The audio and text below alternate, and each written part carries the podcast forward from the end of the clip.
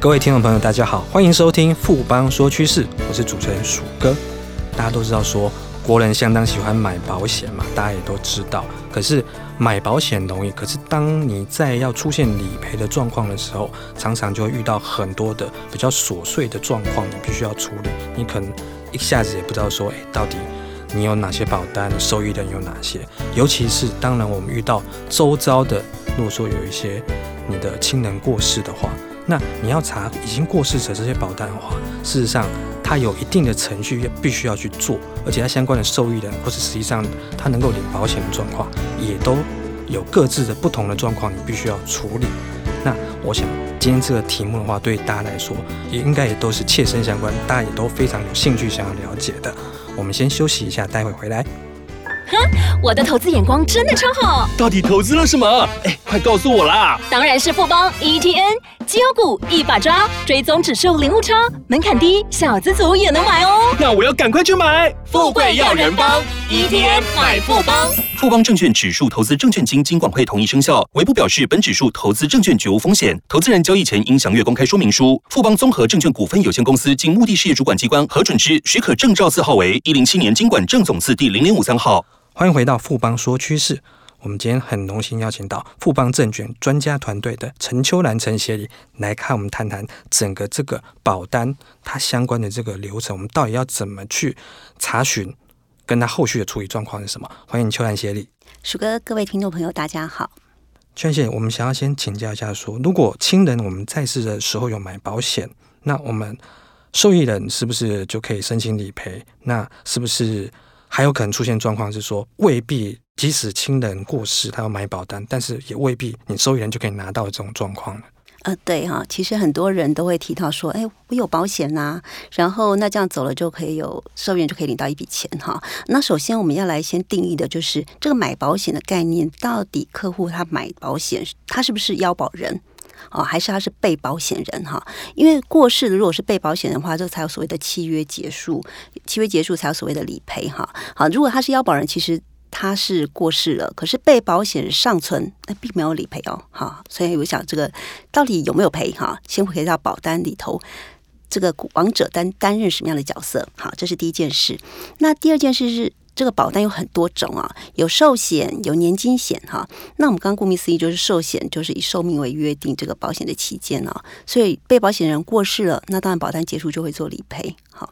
那年金险的概念不太一样啊，年金险比较像是要存一笔钱哈，够未来我这个养老的时候啊，来年金化慢慢领回来哈。所以当这个年金险的设计上呢，它就所谓的累积期跟给付期哈，存钱的时间跟领钱的时间哈。那累积期还存到一半就过世了，这时候呢，保单大部分的设计都是返还给要保人。好，那如果这个腰被保人是同一人，那这这个就结束了哈，那就会还给腰保人的法定继承人哈。所以呢，即便保单上面有约定说，呃，这个给付期啊，如果我等到一半我走了，那我的这个剩余保险金要给谁？好，可以指定这个剩余保险金的受益人。即便有这样的约定，可是因为是在累积期过世的，也轮不到这个给付期的受益人来领取哈，他是回到腰保人，所以呢，我想呃，很多人就问到这个问题，我就说，哎，你要先去看一下保单，你是腰保人还是被保险人？那你买的保单是年金险还是寿险？好，那刚刚我提到说，大部分的保单都是回到腰保人，好，那但是呢，年金险呢？它现在有少部分的保单哦，很少哈，是也可以约定身故受益人的。好，那这边讲起来就是还是要回去看保单的设计、保单的约定哈。好，所以呢，我们就做一个小小结论，就是谁可以领哈，那以及到底这个过世的时候有没有理赔哈，这保单的约定是相当清楚的，相当重要的。接下来想要请教一下，就是说我们可能因为第一个我们知道说，我们可能不知道亲人他之前生前有保什么保单，那更让更不知道说我们要。理赔的话要从何去找起嘛？那除此之外的话是说，我们在这些相关的细节当中，还有没有什么是要注意的？包括可能我保险金怎么领，或者是说我保险金是不是要申报遗产税？这些状况、这些细节的话，跟我们也都切身相关。可不可以请全协也跟我们解释一下？呃，我想就是这里头，我们不要让权利睡着了哈。那甚至有时候是义务哦，哈，我们要特别注意一下。那第一个权利就是刚刚讲的，就是如果今天过世的人是被保险人，那身故受益人呢，既然指定了他，就可以去申请这个保险金哈。依照目前的规定是两年内必须要去申请哈。不过实务上呢，保险公司只要你文件齐备，通常还是会从宽哈，比较照顾。这个这个受益人的权利啊，会让你来做理赔。可是我想说，毕竟不要等太久哈，所以这个查询是相当重要的。那后面的要提到的重点是比较多人忽略的哈。那什么样的重点？第一个就是刚刚鼠哥所提到。我们的保险金呢，可能要课遗产税，好，要申报遗产哈。因为保险金呢，本来啊，依照规定，遗产及赠与税法的规定啊，是不计入遗产总额课税的。好，不过因为现在有实质课税的规定啊，所以我们都特别强调，就是保险金呢，应该要在申报遗产税的时候写在不计入遗产总额项下，让国税局实质课税审查后呢，决定要把哪几张保单纳回遗产来课税。那如果我没有申报在不计入，国税局查到了，认为这张是要课税的，这时候变成漏报了。好，漏报是有罚的哈。所以这边提到就是说，为什么查保险金很重要？除了是要去领这个保险金以外呢，回到遗产税的申报哈，要申报在这个不计入遗产总额项下。所以呢，呃，当你知道，你才知道要去去做这个申报哈的动作。那再一个提醒呢，呃，就是有关于。腰保人过世，被保险人还活着的这个状况哈，我们刚刚一直在提到说，保险金是因为被保险过世了。如果今天的这个保单的约定上是过世的是腰保人，不是被保险人，所以保单是没有要赔的。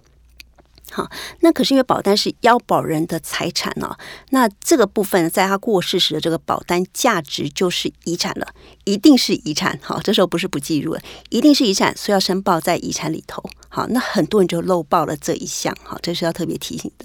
那这项也不只是税的问题，因为保单还继续有效的，因为被保险人还活着哈，所以这时候这张保单在保险公司那那里呢，就形成一个状况，就是要保人不在了，这时候要跟保险公司去变更要保人，变更要保人呢，他一定他的一些作业程序哈，要全体继承人同意啊。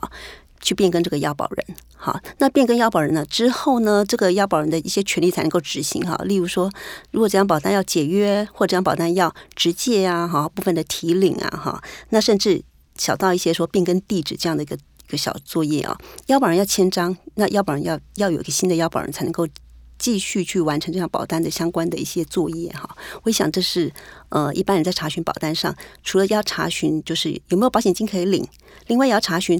这个亡者名下有没有他只是要保人这样的保单呢？也是一并要做处理的。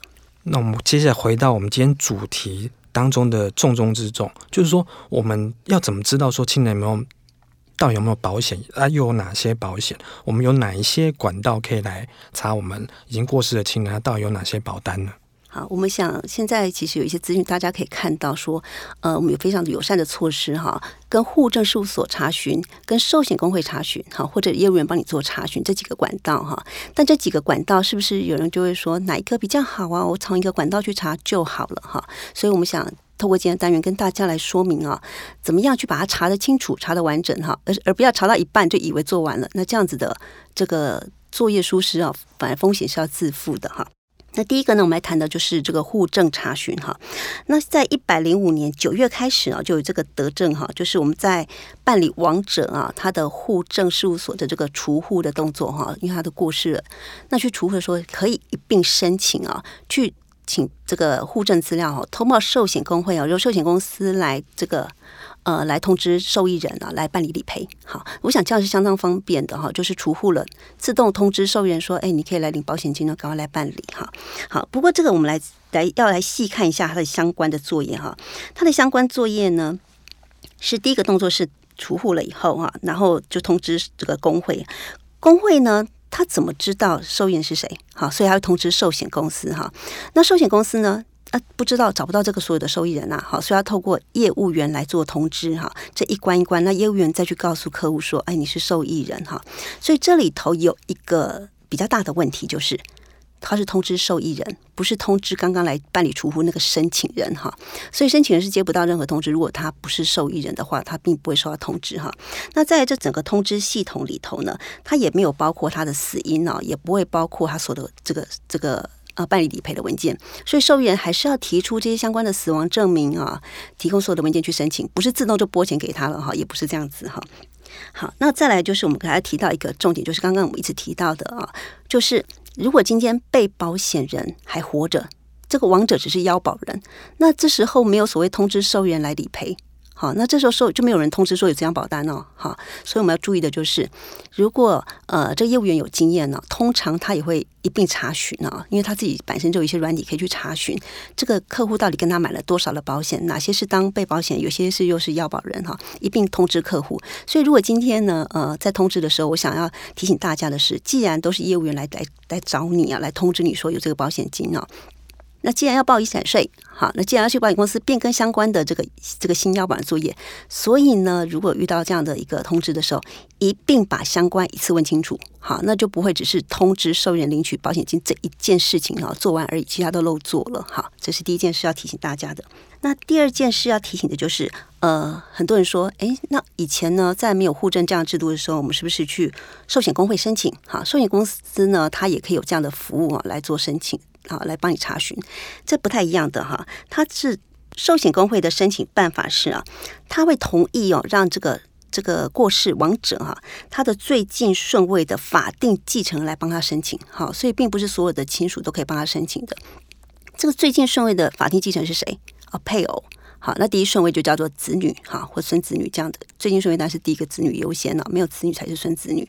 好，那所以呢，呃，父母呢？啊，父母是后后一点的顺位啊，所以父母可以跳过来先去申请，哎，不行哎，他规定是最近顺位的哈，所以呢，一般来讲，如果说一般状况比较简单，都是呃配偶子女就来申请了，他就把这个所有查到的资料都给这个申请人，好，所以我们刚刚提到说，因为要去做一些整体的申报啊、清查，这个这个申请人似乎他是可以直接拿到资料的，不像刚刚是直接只给受益人，不通知申请人哈。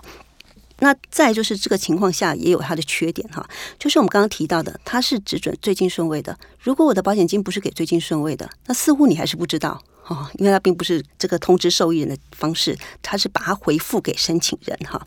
好，那再就是它的申请也不包括我们刚刚所提到那个状况啊，亡者只是要保人，不是被保险人，因为这样的情况下是没有保险金理赔的，它只。通知的还是回到我们刚刚讲说要通知你有保险金可以来做申请，好，那只是他通知对象是给这个申请人哈，呃，所以呢，我们又要在这边做一个小小结论，就是，即便我跟寿险工会申请了，好像还不是那么完整哈，好，那有经验的这个业务员其实还是可以帮忙把这个相关的到底投保哪些保单做一个比较完整的清查，好。那今天为什么要提到这两个议题啊？就是因为我们自己在身旁有一些朋友啊，遇到这样的情况。好，我有一个朋友就告诉我说，他遇到的情况是遗产漏报。说为什么漏报？漏报了他的亲人啊，只是要保人，不是被保险人。好，那他就很生气，因为他说我明明就是寿险工会通知了。这个，请他通知了这个受益人呐、好，那受益人呢？因为假设这个受益人有两个兄弟，那他就分别个别通知这个兄弟，你们各有一张保单可以来清理。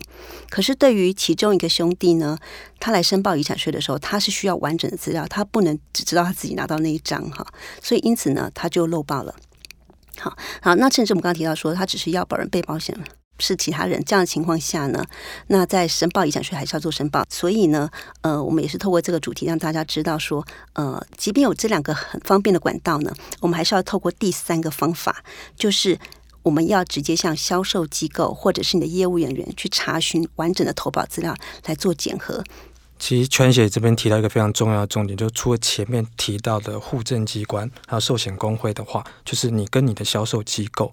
当然，就是要保的那个销售机构，就是保险公司的话，其实那个查询的话是最快速跟方便的。那最后可不可以请邱安协跟我们简单的总结一下说，说我们在清查保单这些管道有哪些必须要注意的地方？我们再跟我们的各位听众朋友再提醒一次。好，来第一个哈。